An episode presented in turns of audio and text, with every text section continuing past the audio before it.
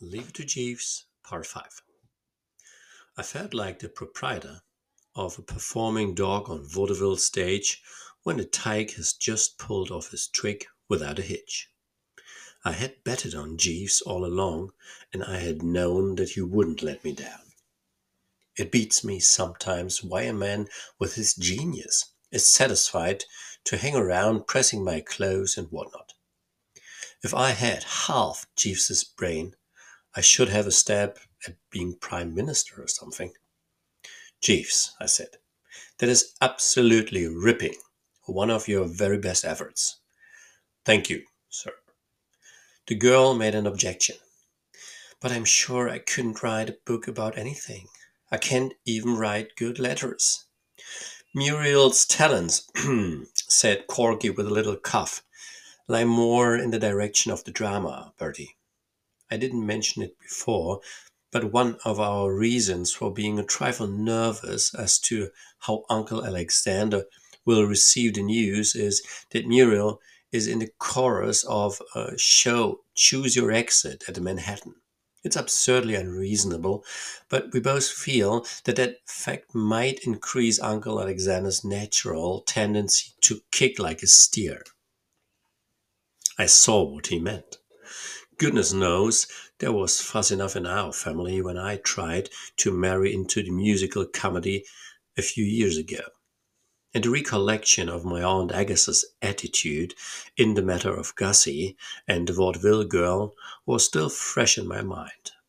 I don't know why it is. One of these psychology charps could explain it, I suppose, but uncles and aunts as a class are always dead against the drama, legitimate or otherwise. They don't seem able to stick it at any price. But Jeeves had a solution, of course. I fancy it would be a simple matter, sir, to find some impecunious author who would be glad to do the actual composition of the volume for a small fee. It is only necessary that the young lady's name should appear on the title page. That's true, said Corky. Sam Patterson would do it for a hundred dollars. He writes a novelette, three short stories, and 10,000 words of a serial for one of the all fiction magazines under different names every month.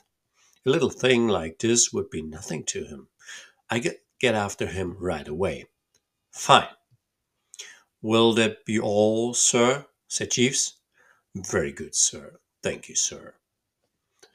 I always used to think that publishers had to be devilish intelligent fellows, loaded down with the grey matter, but I've got their number now. All a publisher has to do is to write checks at intervals, while a lot of deserving and industrious chappies rally round and do the real work. I know because I've been one myself. I simply sat tight in the old apartment with a fountain pen, and in due season a topping, shiny book came along. I happened to be down at Corky's place when the first copies of the Children's Book of American Birds bobbed up. Muriel Singer was there, and we were talking of things in general when there was a bang at the door and the parcel was delivered. It was certainly some book. It had a red cover with a foal of some species on it, and underneath the girl's name in gold letters. I opened a copy at random. Often of a spring morning, it said at the top of page 21 As you wander through the fields, you will hear the sweet toned, carelessly flowing warble of the purple finch linnet. When you're older, you must read all about him in Mr. Alexander Worple's wonderful bird book, American Birds.